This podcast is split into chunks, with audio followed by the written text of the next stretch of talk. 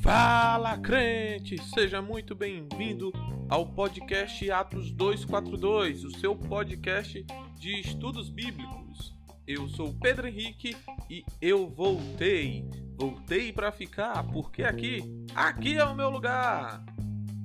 E é, meu irmão e minha irmã, depois de duas semanas onde a luta foi grande e vendavais passaram, eu estou de volta com mais um episódio.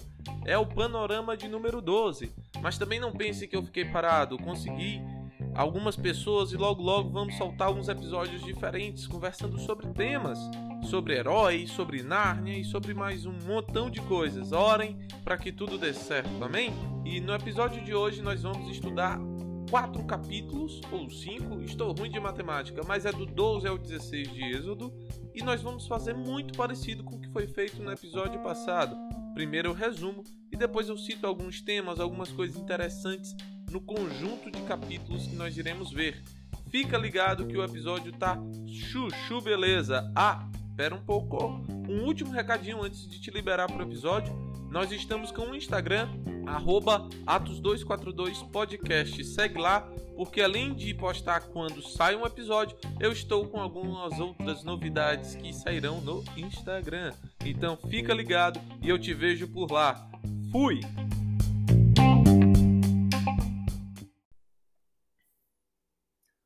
Então, bora começar o resumo dos capítulos. O capítulo 12 basicamente tem três grandes partes. A primeira parte vai tratar das festas do Senhor, mais especificamente da Páscoa e da festa dos pães asmos ou ázimos, que nada mais são do que pães sem fermento. E aí, sobre essas festas, nesse momento eu quero fazer dois comentários rápidos, mas eu vou aprofundar mais na frente o que essas festas significam e um pouco mais sobre a origem delas e o que, é que elas estão nos ensinando. Mas bora lá. Os comentários que eu quero fazer são: primeiro, o fermento na Bíblia geralmente está associado ao pecado como um, simbol, um simbolismo, como um símbolo do pecado. Então, se na festa dos pães asmos não pode ter fermento, é porque essa é uma festa de purificação. O segundo comentário sobre essas festas é um comentário que Deus faz sobre elas. Veja, Êxodo 12, 12, ele vai falar o seguinte: naquela mesma noite, que noite? Na noite da Páscoa. Então o Senhor diz: naquela mesma noite passarei pelo Egito e matarei todos os primogênitos, tanto dos homens como dos animais, e executarei juízo sobre todos os deuses do Egito. Eu sou o Senhor. Olha só o que Deus está falando. Na noite da Páscoa, a décima praga, que é a morte dos primogênitos, irá acontecer. E você lembra que no episódio passado eu falei que o êxodo poderia ser visto como uma redenção de Israel, né? libertação do povo da escravidão, como Deus derrotando o Egito ou como uma batalha entre aspas de deuses, Deus derrubando os deuses do Egito. Aqui, Êxodo 12, 12, Deus fala exatamente isso. Ele está executando o juízo sobre os deuses do Egito que são falsos deuses, que são ídolos criados por homens. Então, o Êxodo também é visto como Deus se mostrando o único e verdadeiro Deus. Amém? Além disso, nesse capítulo 12, nós iremos ver a décima praga, que é a morte dos primogênitos. E para que essa praga não acontecesse sobre os israelitas, eles deveriam passar sangue nos umbrais das portas e somente assim a praga não entraria em suas casas. Esse ato de pegar sangue e passar nos umbrais das portas, que está relatado no versículo 22 do capítulo 12, vai se tornar uma prática comum e mais na frente ele vai ser usado de maneira poética. Vamos lá. Primeiro vamos entender o que é que foi feito. No versículo 22 do capítulo 12 diz assim: Molhem um feixe de sopo no sangue que estiver na bacia e passem o sangue na viga superior e nas laterais das portas. Nenhum de vocês poderá sair de casa até o amanhecer. Esse ato de pegar essa planta, que é o isopo, molhar com sangue e passar nos umbrais das portas, vai ser um ato que vai ser usado depois por Deus nos rituais de purificação dos objetos e das pessoas. Você vai ver isso em Levítico, no capítulo 14, e também em Números, no capítulo 19. Você vai ver esse ritual de purificação com aspersão de sangue usando isopo. Então, esse ato de pegar o sangue com isopo e aspergir se torna uma prática ritualística no, na época do templo, para trazer purificação sobre aqueles que pecaram. E essa purificação é a purificação que livra o pecador da morte, assim como no versículo 22, esse símbolo, esse ritual está livrando os israelitas da morte. Esse, esse ato vai ser usado de maneira poética por Davi no Salmo 51, versículo 7, quando ele diz: Purifica-me com sopo e ficarei puro, lava-me e mais branco do que a neve serei. O salmista está fazendo alusão a esse mesmo fato, aos mesmos rituais do templo e, em especial, ao livramento que Deus operou aqui em Israel por meio do sopro usando, sendo usado para aspergir sangue nos umbrais das portas. Basicamente, o que Davi está dizendo é: Senhor, purifica-me do meu pecado e me livra da morte. Amém? E isso fica muito claro quando você coloca o contexto do Salmo 51, que é um salmo de arrependimento e confissão de Davi a respeito do pecado cometido com Batseba. E para finalizar o capítulo 12, nós temos Faraó liberando os israelitas para saírem do Egito. E o êxodo finalmente se inicia. E você vai ver ainda no capítulo 12 alguns dados interessantes a respeito do êxodo. Primeiro, no versículo 40, você vê que os israelitas passaram um total de 430 anos no Egito. Segundo, no versículo 37, ou seja, um versículo um pouco antes, você vê que saíram 600 homens, sem contar mulheres e crianças. Saiu muita gente. E os versículos 34, 35 e 36 são interessantes porque eles falam que os egípcios deram para os israelenses ouro, prata, joias preciosas, bens preciosos, né? até animais, se eu não me engano. Isso que acontece nesses versículos é um cumprimento de uma promessa de Deus lá no início do livro, no capítulo 3, versículos 21 e 22. E é interessante porque se você coloca o contexto em que essa é uma batalha que Deus está derrubando, derrotando o Egito, os israelitas saírem com ouro nada mais é do que o espólio de guerra. Eles venceram a guerra. No caso, Deus venceu a guerra. E agora eles podem levar o espólio de guerra. Assim como nós, né? Quando nós fomos libertos da escravidão, quando Deus venceu a guerra, ele também ganhou um espólio, que fomos nós. E nós ganhamos ouro, que é o Espírito Santo e uma vida regenerada. Amém? E isso encerra o capítulo 12. Logo em seguida a gente começa o 13. E você espera o quê? Que o 13 dê continuidade à saída deles do Egito. Mas não é bem assim que acontece, tá? O capítulo 13 não começa continuando a história do Êxodo. Na verdade, ele começa com o Senhor dando instruções aos israelitas. Deus vai solicitar a consagração dos primogênitos, tanto dos primogênitos dos casais, dos filhos, né? Então Deus quer o primeiro filho o homem, quanto os primogênitos do rebanho. Você vai ver isso muito claro no versículo 2. Porém, como as coisas devem acontecer, só no versículo 12, 13, 14 e 15. E por que, que Deus deixa claro como as coisas devem acontecer? Porque as nações pagãs também sacrificam filhos. Só que Deus não quer o sacrifício de crianças. Deus quer que você sacrifique um animal no lugar da criança. Deus nunca pediu sacrifício humano, é, efetivamente, tá? Ele pede o de Isaac, mas é para testar a fé de Abraão. Ele não deixa Abraão ir lá e matar o filho. Por isso que Jefté, quando sacrifica filho, é um voto tolo de quem não está conhecendo Deus que serve. Porque o nosso Senhor não pede sacrifício humano. Ele pediu sacrifício de animais. Isso fica claro dos versículos 12 ao 15. E eu queria só deixar aqui para você um versículo que acontece duas vezes. Ele acontece no versículo 9 e no 16. E eu quero deixar como algo para estimular você a pensar. Olha o que está escrito no versículo 9 e no 6. Isto será como sinal em sua mão e símbolo em sua testa, de que o Senhor nos tirou do Egito com mão poderosa. Pega isso que eu acabei de falar e responde essa pergunta agora. onde é que fica a marca da besta? Uau! E por que que é nesse lugar? Uau! Pensa aí. Se você souber a resposta, se você chegar em alguma resposta ou conclusão, manda um e-mail para atos242podcast@gmail.com. E logo em seguida dessas instruções acerca do primogênito, a gente retoma a narrativa.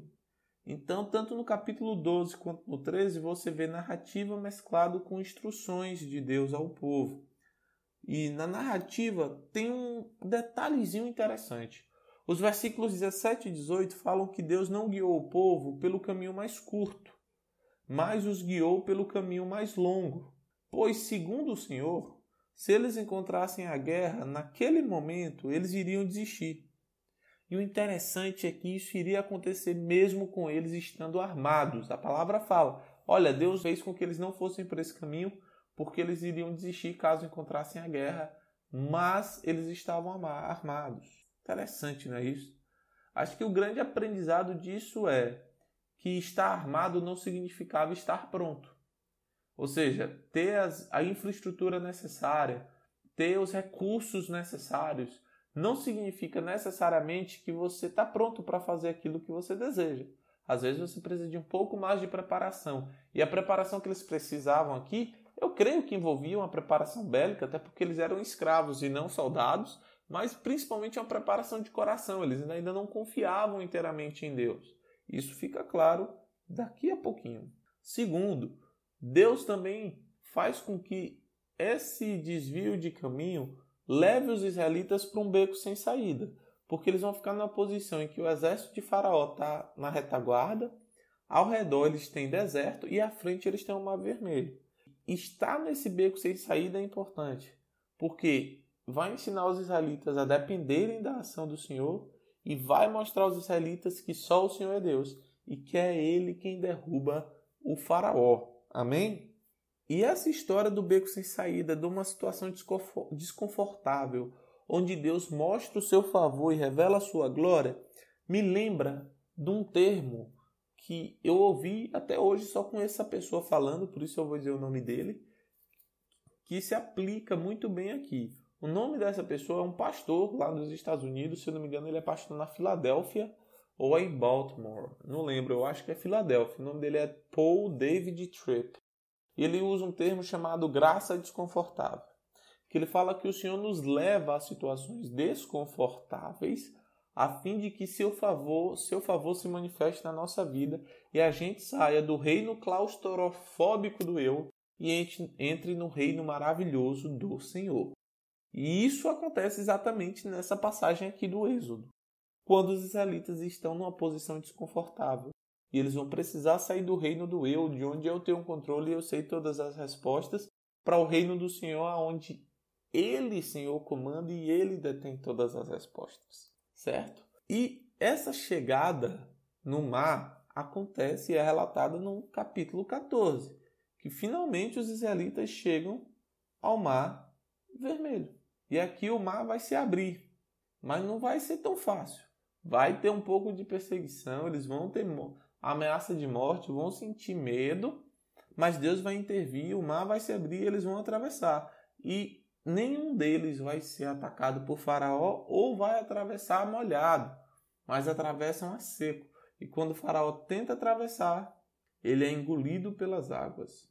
Por fim, ainda sobre essa passagem do mar se abrir, eu queria chamar a atenção para um comentário do apóstolo Paulo em 1 Coríntios a respeito do mar se abrindo. Olha o que Paulo fala em 1 Coríntios 10, versículos 1 e 2. Porque não quero, irmãos, que vocês ignorem o fato de que todos os nossos antepassados estiveram sob a nuvem e todos passaram pelo mar. Em Moisés, todos eles foram batizados na nuvem e no mar. Paulo fala como se a travessia do Mar Vermelho fosse o batismo para os israelenses. E o pior, ou o melhor, não sei, o melhor. E o melhor que faz todo o sentido. Porque o que é o batismo? É o símbolo em que você morre para a escravidão do pecado e da morte e nasce para uma nova vida. E foi justamente isso que aconteceu com os israelenses. Eles morreram para a escravidão do Egito e nasceram para uma nova vida e estavam nascendo para caminhar em direção à promessa. Quando eles finalizam a travessia do Mar Vermelho, nós temos o capítulo 15 que traz Moisés e Miriam entoando um cântico de louvor, celebrando o êxodo e exaltando o Senhor. E também nesse capítulo você vai ver o episódio das águas amargas de Mara. Nesse episódio das águas amargas, o povo não consegue beber porque adivinha só, as águas são amargas. Mas presta bem atenção nesse episódio, porque ele é, é o primeiro numa sequência que vai se iniciar agora. Não quer dizer que eles vão ser um após o outro em termos de capítulo, mas vão acontecer vários episódios a partir de agora que serão como testes da fidelidade e da fé do povo em Deus. E nesse primeiro eles vão falhar e vão falhar, falhar em todos, basicamente. Um ou outro que você pode apontar que eles se saíram melhor. Além disso, esse episódio aí das águas amargas não mostra só a rebelião, falta de fé do povo. Ele também encontra um par, um episódio semelhante mais à frente. Em 2 Reis, capítulo 2, nos versículos 19 e 20, você vê o profeta Eliseu transformando uma água amarga em água doce para trazer provisão para um povo que estava em uma situação difícil. Amém? E assim a gente chega no último capítulo do podcast de hoje, que é o capítulo 16, onde você vê o maná chegando. E esse episódio, assim como o anterior, também traz um pouco da questão fé e obediência, tá certo? Só uma dica para você aplicar com mais precisão e maestria esses capítulos e tudo que está acontecendo aqui na tua vida, tenta enxergá-los como espelhos amplificadores. Tudo que acontece aqui nesses capítulos acontece com você, mas só que numa escala menor. Em várias oportunidades você não ouve a Deus, você é desobediente, falta fé. Em outras oportunidades você reclama da provisão, outras oportunidades você quer voltar à escravidão. Então, olhe os acontecimentos do êxito como espelhos que amplificam as situações. E assim você vai se enxergar e vai conseguir clamar a Deus para que Ele te mude, te transforme. Amém? Com isso, a gente encerra o nosso resumo e dá para a gente ir para os temas dessas passagens. Simbora!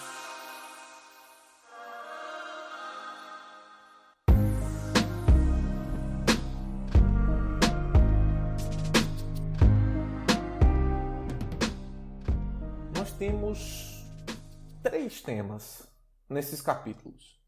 Na verdade, você pode considerar como se fossem quatro, porque um dos temas eu vou dividir em dois. Então, bora lá.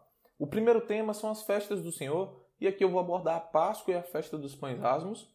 Depois, nós vamos ver o cântico de Moisés, a celebração do povo, e por fim, os primeiros testes de obediência que eles têm que encarar. Bora começar com a celebração, as festas.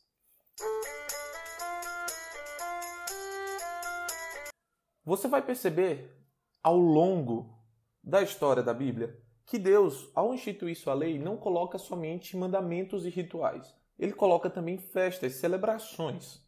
Mais do que diversão, as festas também funcionam como símbolos ou instrumentos educacionais ou ainda como elementos memoriais, aqueles que são colocados ali para te lembrar alguma coisa.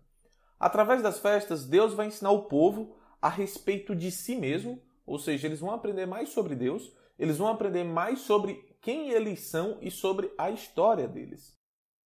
As festas, portanto, vão lembrá-los da lei, dos grandes feitos do Senhor, e não somente isso, as festas também apontam para realidades espirituais e verdades que mais tarde seriam concretizadas. Como, por exemplo, você vai ver que a Páscoa aponta para Jesus. Mais tarde, o autor da Epístola dos Hebreus traz no capítulo 9, versículo 9 e 10 o seguinte: Isso é uma ilustração para os nossos dias, indicando que as ofertas e os sacrifícios oferecidos não podiam dar ao adorador uma consciência perfeitamente limpa. Eram apenas prescrições que tratavam de comida e bebida e de várias cerimônias de purificação com água. Essas ordenanças exteriores foram impostas até o tempo da nova ordem.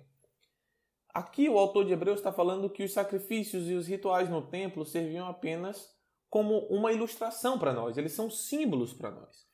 E eu vou expandir esse conceito, porque não somente os rituais, mas as festas também são essa ilustração, ok? Então você não vai precisar praticar a festa, você não precisa fazer a Páscoa do judeu, a festa dos pães asmos, a festa dos tabernáculos, entre outras. Mas você precisa entender o que elas falam para nós a respeito de Deus. Como eu disse para você, a festa era um instrumento educacional de Deus para o povo, mas também para você, porque você também é povo de Deus, meu irmão e minha irmã. Então, bora olhar as festas. É claro que nesse primeiro momento nós não iremos ver todas, porque as passagens que nós estamos estudando não falam de todas, elas falam de duas festas. Então nós vamos ver quais são elas. A primeira é a Páscoa. Hoje nós associamos a Páscoa ao coelhinho da Páscoa, que traz para trazes para mim um ovo, dois ovos, três ovos, é assim. Não é sobre isso que a Páscoa é, nem é sobre o chocolate, nem sobre o chocolate oculto, nem nada disso. Nem de longe a intenção do Senhor na Páscoa é associar a festa a doces.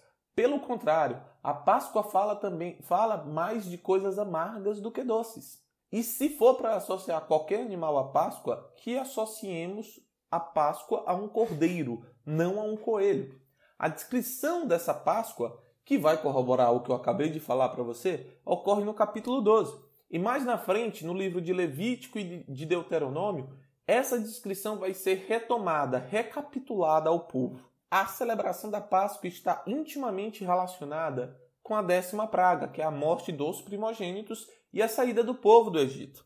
Em hebraico, a palavra Páscoa é a palavra Pessar, Provavelmente eu não estou pronunciando do jeito correto, mas fica aí a intenção. e passar significa passar por cima. Isso é uma alusão ao fato do anjo do Senhor passar por cima das casas dos hebreus que contavam com o sangue do cordeiro em suas portas. Isso é muito importante. Ele não, o anjo da morte não passava por cima das casas dos hebreus, mas das casas dos hebreus que tinham passado o sangue do cordeiro nos umbrais das portas. Isso aponta para gente. Não é todo mundo que, como diz o Mestre Jesus lá no Evangelho, não é todo mundo que chama ele de Senhor, Senhor, que é um filho de Deus. Por isso que nem todo hebreu, talvez, talvez, não tenha escapado da praga, porque alguns podem ter faltado fé para passar o sangue nos umbrais. Agora veja bem uma coisa. A ideia de Deus criar uma estrutura, um símbolo, um ritual para separar o seu povo e protegê-lo de um juízo que está vindo sobre a terra, não ocorre somente na Páscoa. Nós vamos ver isso também na Arca de Noé. Afinal, a arca é uma estrutura criada por Deus para separar o seu povo, aqueles que ele de antemão escolheu para escaparem do juízo. E nós vamos ver novamente essa mesma ideia lá na frente em Apocalipse. No caso de Apocalipse, a estrutura criada por Deus para separar o seu povo do juízo que vem sobre a terra é a igreja. Olha só, você nunca tinha pensado nisso, não é mesmo? Pois é, é a igreja. Com tudo isso exposto, meu irmão, minha irmã, fica claro que a Páscoa é sobre a redenção do povo de Israel através do sacrifício do cordeiro. Mas peraí, falando em cordeiro, como é que o cordeiro entra nessa história? Ele entra porque Deus ordena que a Páscoa seja celebrada em torno de um cordeiro. Começa com a preparação desse cordeiro, que deve ocorrer no dia 10 do primeiro mês. Além disso, esse deve ser um cordeiro macho e sem defeito. No dia 14 do mês, ou seja, quatro dias depois que ele começou a ser preparado, ele deve ser sacrificado. Ele deve ser grelhado, assado no fogo inteiro. Não podem haver sobras e nem se pode quebrar algum osso desse cordeiro. Junto com o cordeiro, os israelitas comeriam também pães sem fermento e ervas amargas. Lembra que eu falei que a Páscoa não tinha nada a ver com doces e chocolate? E sabe por que, que eles comiam ervas, ervas amargas? Para lembrá-los da vida amarga sobre o jugo da escravidão. Ok? Além disso, a Páscoa deveria ser, o cordeiro pascal deveria ser comido de maneira apressada. Eles deveriam estar prontos para a saída. Isso depois fica como símbolo da Páscoa, mas na primeira Páscoa, que é essa de Êxodo 12, eles realmente têm que comer prontos e apressados, porque logo em seguida a décima praga vem. E eles vão ser quase que enxotados, expulsos para sair do Egito. Então eles comem apressados porque logo logo eles irão sair do Egito. Além disso, estrangeiros não poderiam participar dessa refeição e somente os escravos circuncidados. Tudo isso que eu falei para você está no capítulo 12 de Êxodo.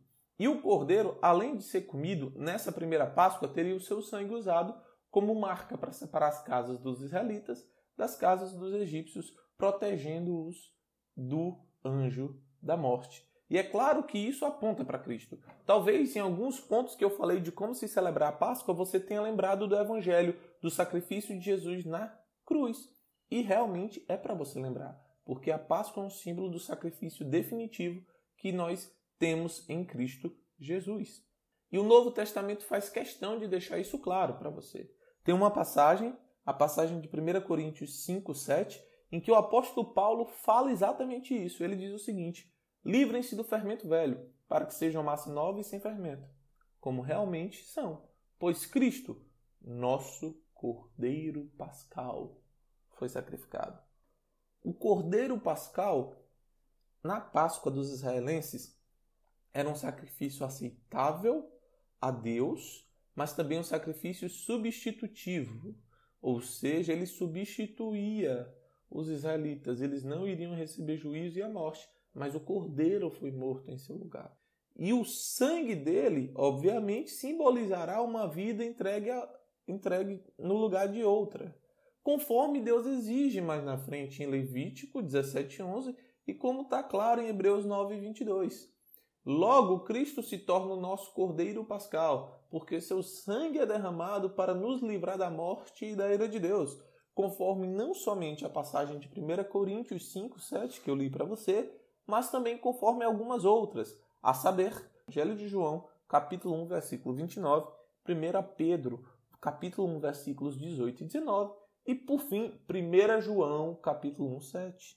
Veja que esse cordeiro da Páscoa era um cordeiro sem mácula, e Cristo, nosso cordeiro pascal, como diz 2 Coríntios 5, 21, não tem pecado, não tem mácula, não tem mancha.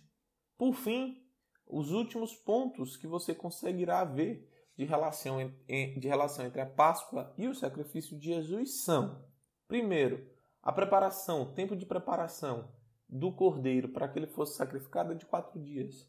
Assim como passaram-se quatro dias da chegada de Jerusalém, de Cristo em Jerusalém, até o seu sacrifício. Nenhum osso desse cordeiro poderia ser quebrado, assim como nenhum osso de Jesus foi quebrado. O sangue do Cordeiro era a proteção divina contra a escravidão do pecado e do castigo, assim como o sangue de Jesus. Como diz aquela senhorinha, o sangue de Jesus tem poder, tem poder, tem poder. Agora, só um detalhe, tá? Uma nota para você. O sacrifício de Cristo não, não é somente a concretização da festa da Páscoa. Existe um outro sacrifício que também encontra em Cristo a sua concretização, a sua plenitude. É o sacrifício do dia da expiação, ou como é conhecido entre os judeus, o dia do Yom Kippur. Nesse ritual, de maneira bem sucinta, dois animais representariam a saída do pecado do meio do povo. Um deles, o sacerdote colocaria a mão sobre sua cabeça e ele seria soltado no deserto, e o outro sacerdote colocaria a mão sobre sua cabeça e ele seria imolado, morto. Cristo também fez isso. Ele carregou os pecados do povo, porque ele sai do meio do acampamento, assim como o animal que ia para o deserto, Cristo sai do meio do acampamento, no caso Jerusalém, para ser sacrificado. E como o outro que é morto, Cristo é morto. Mas, em seguida, nós temos também a festa dos pães asmos. Começava junto com a Páscoa, porém terminava sete dias depois e simbolizava um período de purificação, já que o fermento é visto como um símbolo que representa o pecado. Por exemplo, em Mateus 16, dos versículos 5 ao 12, você vê Jesus falando aos discípulos: estejam atentados e tenham cuidado com o fermento dos fariseus e dos saduceus.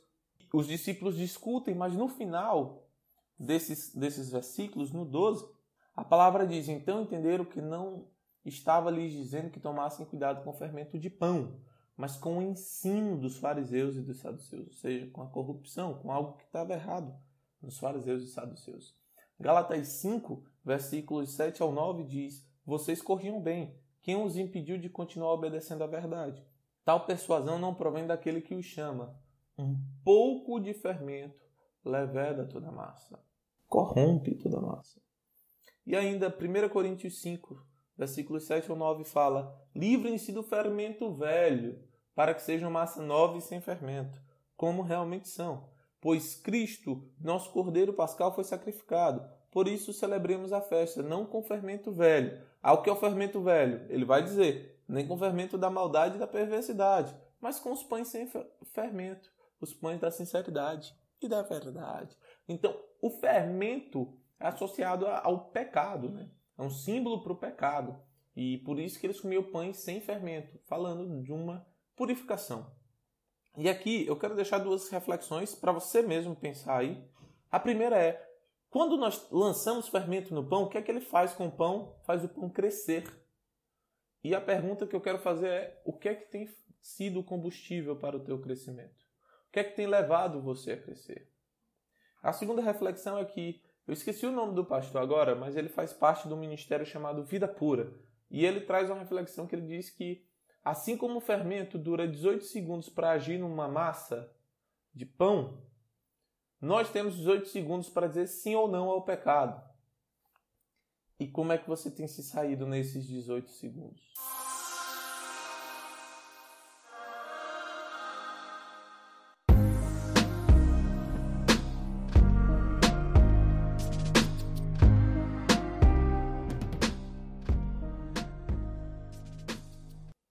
Após as duas festas, nós vamos estudar outra festa. Mas dessa vez a festa não é uma festa que faz parte da lei, não é uma festa que Deus prescreve, mas uma celebração do povo. Amém?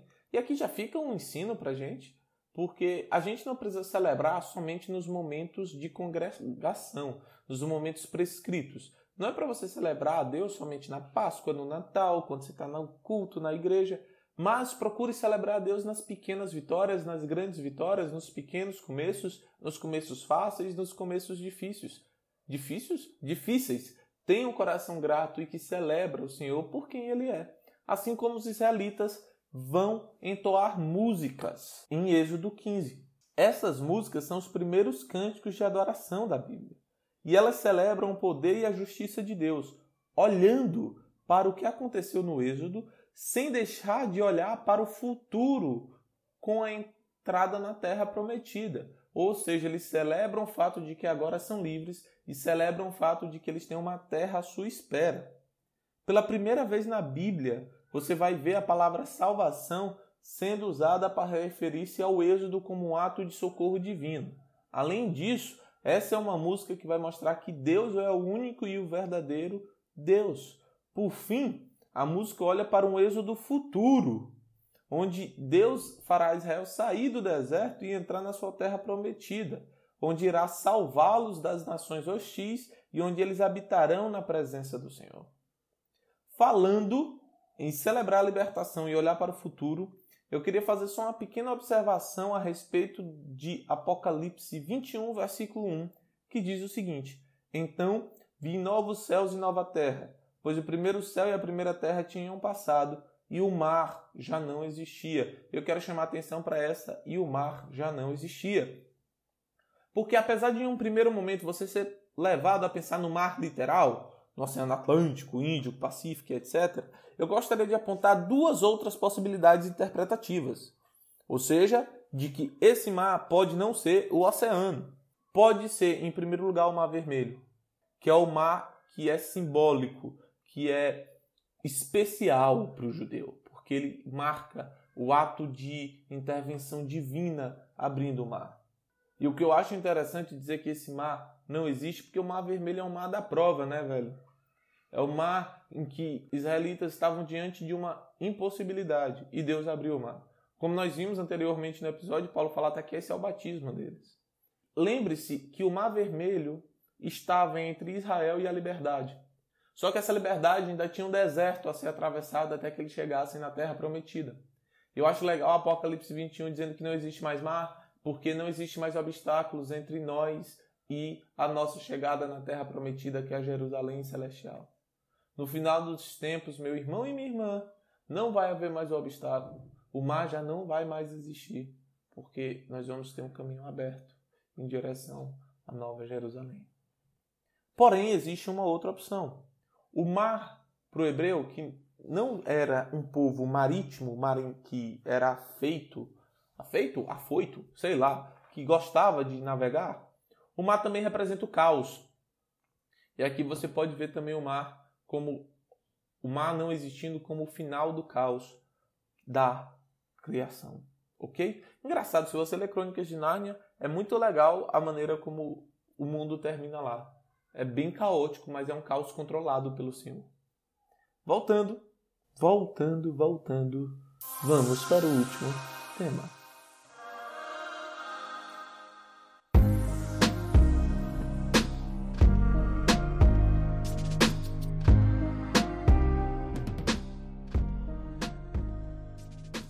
E esse último tema do nosso episódio, eu chamei ele de As Primeiras Provações. Esse tema, na verdade, vai começar aqui, nesse conjunto de capítulos, né, do 12 ao 16, mas ele vai perdurar durante toda a Bíblia, durante toda a história de Israel, no Novo Testamento, na minha vida e na sua. A grande pergunta a respeito desse tema é como Israel, como o povo, como eu, como você, iremos reagir diante das situações do dia a dia daquelas mais banais até aquelas mais complexas e aparentemente impossíveis. Será que nós vamos confiar em Deus?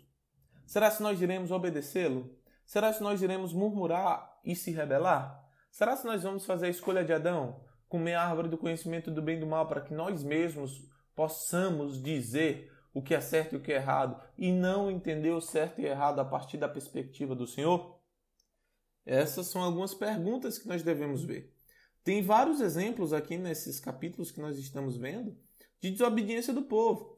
Você vai ver no capítulo 14, versículo 11, no capítulo 15, versículo 24, no capítulo 16, então aí é que você vê mesmo. E como eu disse, tudo isso aponta para o jardim. Uma desses testes, uma dessas falhas ocorre na situação do maná, em que maná, a propósito você não sabe, é um pão, uma espécie de pão que Deus mandava todos os dias para que os israelenses escolhessem. E o nome maná, só como curiosidade, significa o que é isto. Veja como eles agem no caso do maná. Deus fala para o povo: olha, vocês vão colher durante seis dias, mas no sétimo dia vocês não devem colher. Deus também fala: não guardem. O que é que o povo faz? Guarda, no outro dia apodrece. No sétimo dia que eles não deveriam sair para colher, o que, é que eles fazem? Saem para colher, porque eles não confiam. E como a gente tem reagido diante das palavras do Senhor, diante do Evangelho? Se o evangelho, o evangelho diz: Bem-aventurados os pacificadores, será se nós deixamos de trazer a paz? Se a palavra do Senhor fala: Não se, não se conformeis com o mundo, mas sede transformados pela renovação da nossa mente. Será se nós temos sido transformados pela renovação da nossa mente? Enfim, são questões que nós devemos levantar e constantemente devemos nos perguntar: será se nós temos obedecido? Porque veja só, os eventos do Êxodo são em magnitude impressionante, como você viu nesse episódio. 600 mil homens, só homens eram 600 mil, saíram do, do Egito. É muito grande, é tudo muito enorme. Mas veja só, veja os eventos do Êxodo como se fossem os eventos da tua vida através de uma lupa. Uma lupa amplifica as coisas. Então, os eventos do êxodo são amplificados. Mas se você for pegar, existem situações bem semelhantes em menor escala pelas quais você passa. E talvez você dê a mesma resposta que o povo dava. De novo, numa amplitude menor, mas ainda assim com a mesma verdade e o mesmo princípio por trás. Em que nós confiamos? No Senhor ou em Mamon? Quem nós confiamos? Em nós mesmos ou no Senhor? E crente, esse foi o nosso episódio. Espero que você tenha sido abençoado, que você tenha gostado. Compartilha com mais pessoas. Manda o teu feedback para o nosso e-mail, para o nosso Twitter. Que Deus te abençoe. Tenha um dia, uma tarde, uma noite ou uma madrugada abençoada. Que Deus te guarde se você está no transporte público. E se você está no trânsito ouvindo, tenha paciência com seus vizinhos. É isso aí. Até o próximo episódio. Fui!